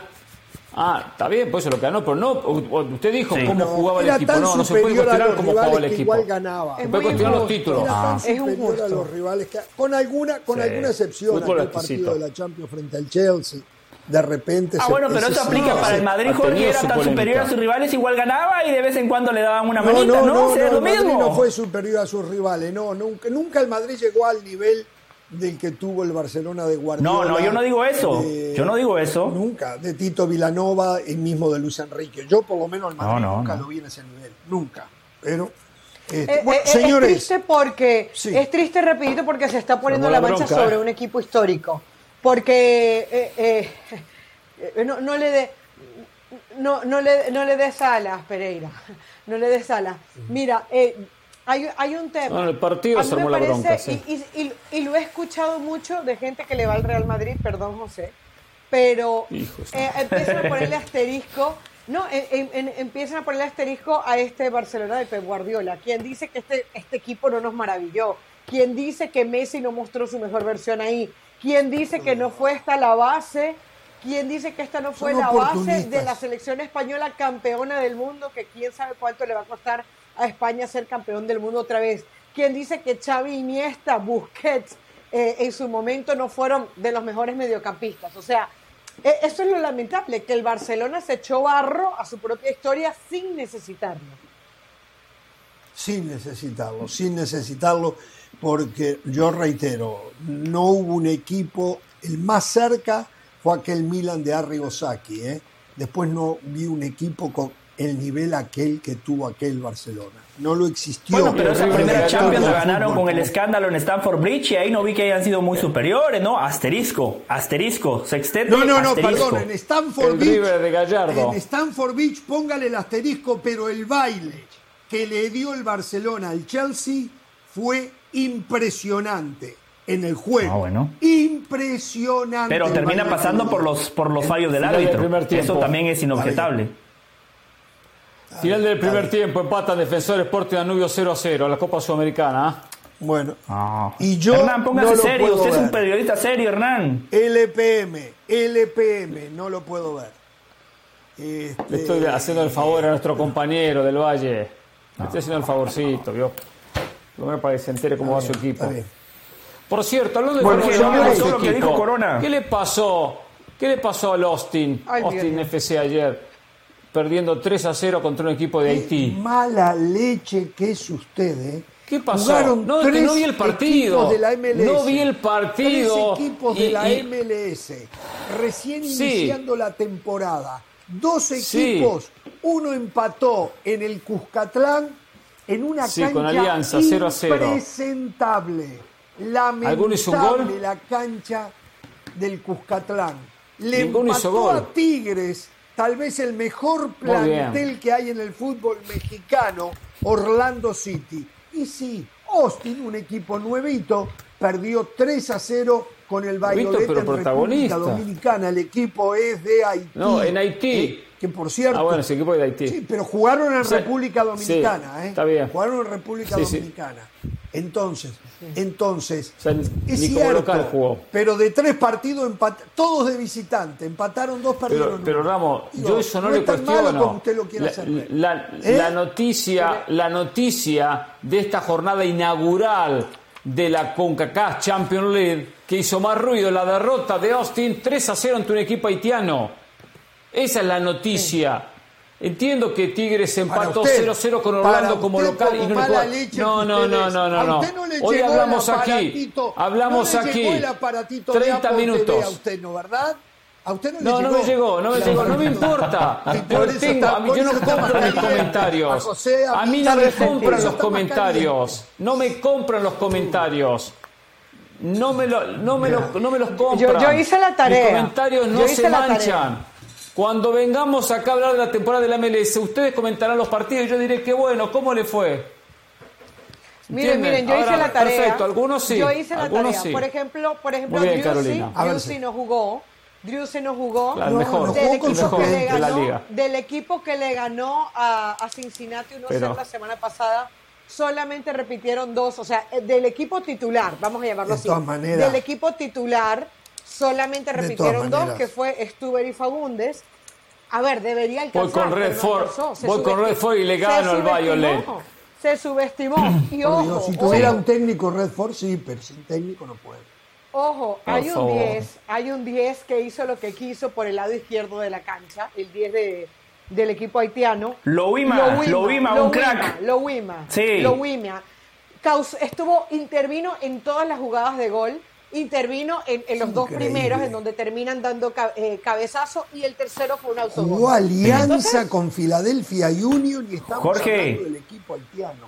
Es increíble. ¿eh? Es Jorge, increíble. Jorge, mire, eh, lo de Austin es un papelón, o sea, no hay que disimularlo, las Es cosas hay que papelón. decirlas como son. Es un papelón, Eh, pero es Austin le va a dar la papelón. vuelta a la eliminatoria, o sea, eh, en serio, No sé, no duden, pero en el sí. partido de vuelta Austin le puede sí. meter 5 o 6 a este equipo haitiano.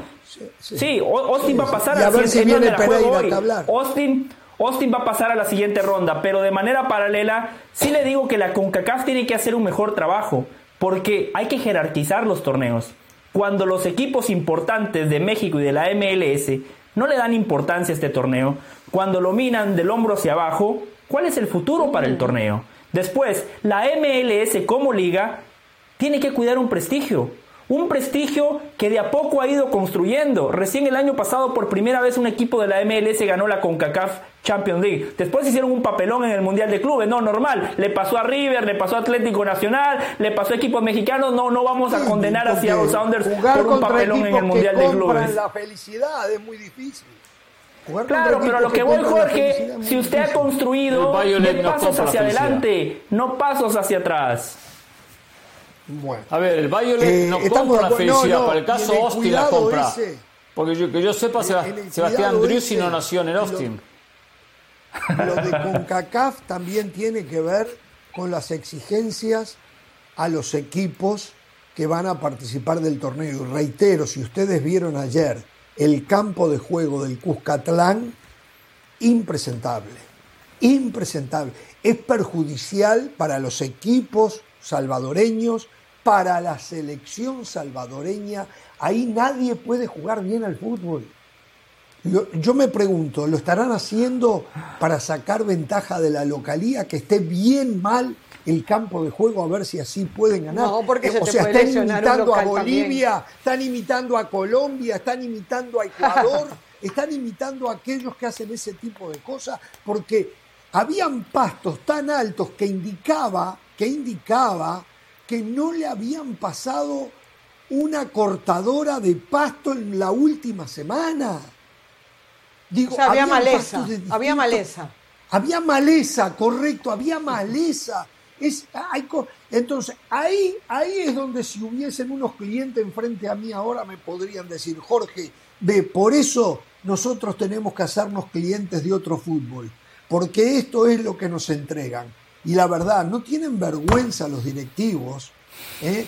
en un estadio que de por sí eh, está vetusto, como la mayoría de los estadios en Latinoamérica, el campo de juego hay que cuidarlo. Y no estoy pidiendo que tengan el campo de juego de Wembley o del Bernabéu o del Camp Nou. Bueno, el del Bernabéu este de año ha sido un desastre. Anfield. Sí, también. O de Anfield. Ya lo que estoy pidiendo es algo que sea presentable. Lo de ayer entonces, Philadelphia Union, cuando vio eso, dijo, a ver, acá tenemos que sobrellevarla. Porque acá no se puede jugar bien al fútbol en esto. Y, y bueno, la sobrellevó y sacó un empate y uno supone que ya jugando en Filadelfia no debería de tener problemas. Pero es perjudicial hasta para el equipo local. Eso no, eso, eso perjudica muchísimo. ¿Qué, hizo la- qué No hace la CONCACAF al respecto? No puede progresarse. La CONCACAF en tiene que supervisar los estadios. Vamos a ver hoy en Honduras juega, esta noche juega Olimpia contra Atlas. Primero en Panamá, Tauro con León, Olimpia contra Atlas en Honduras y Vancouver Whitecaps de local ante Real España. ¿eh? Eh, nos quedó un tema, a ver si mañana lo abordamos, y es, están hablando de que en México los veteranos tienen que darle paso a la nueva generación. ¿Saben que yo busco y dónde hay una nueva generación para armar una selección con posibilidades? A ver si ustedes mañana me pueden ayudar a encontrarla, muchachos. Yo me ha costado mucho. Intentaremos. No sé, a lo mejor me estoy, me estoy perdiendo algo. Muchas veces se han perdido muchas cosas. ¿eh? Lo importante hoy que no pierda con Defensor Sporting. Eso es lo importante que no se le pierda. Señores, hasta mañana, ¿eh? Me voy a ver a Danubio, no tengan temor de ser felices.